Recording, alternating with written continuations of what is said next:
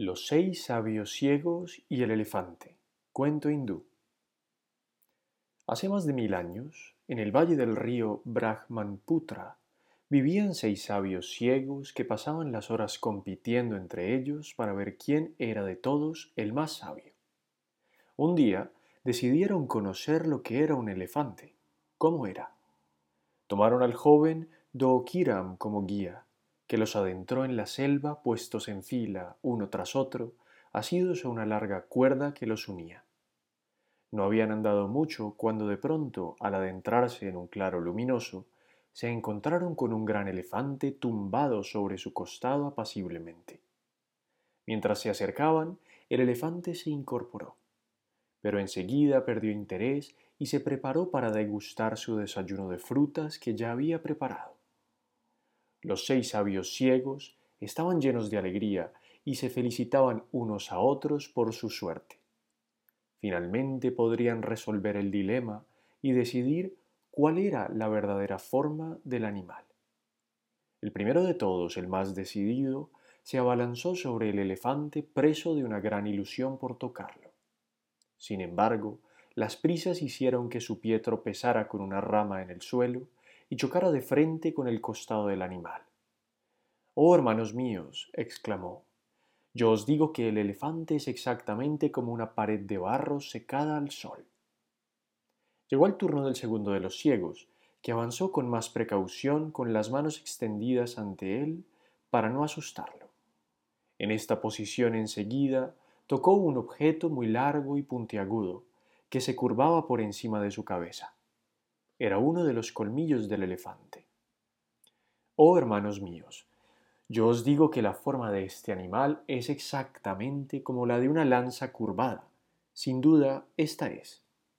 El resto de los sabios no podían evitar burlarse en voz baja, ya que ninguno se acababa de creer lo que los otros decían.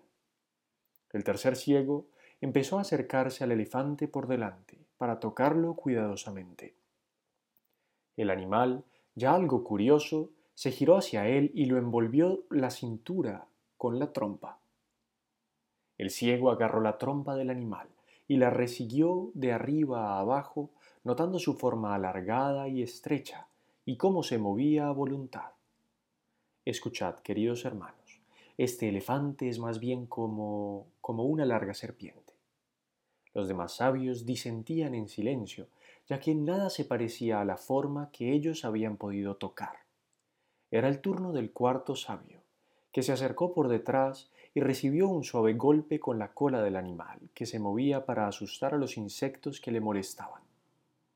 El sabio prendió la cola y la resiguió de arriba a abajo con las manos, notando cada una de las arrugas y los pelos que la cubrían.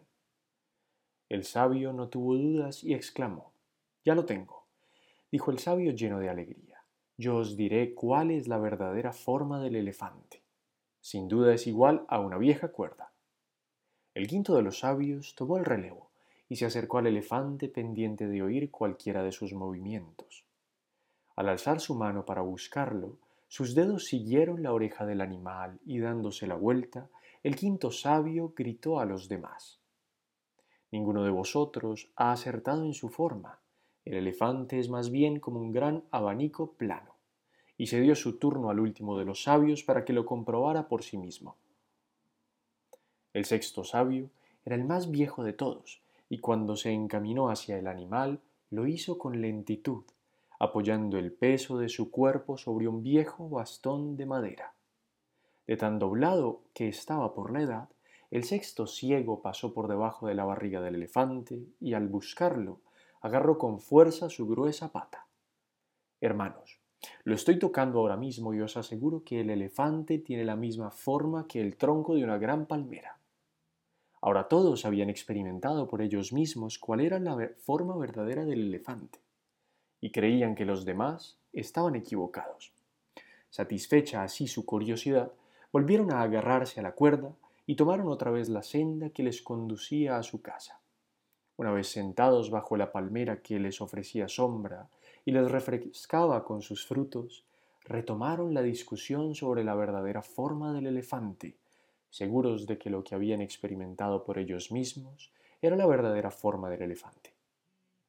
Seguramente todos los sabios tenían parte de razón, ya que de algún modo todas las formas que habían experimentado eran ciertas, pero sin duda todos a su vez estaban equivocados respecto a la imagen real del elefante.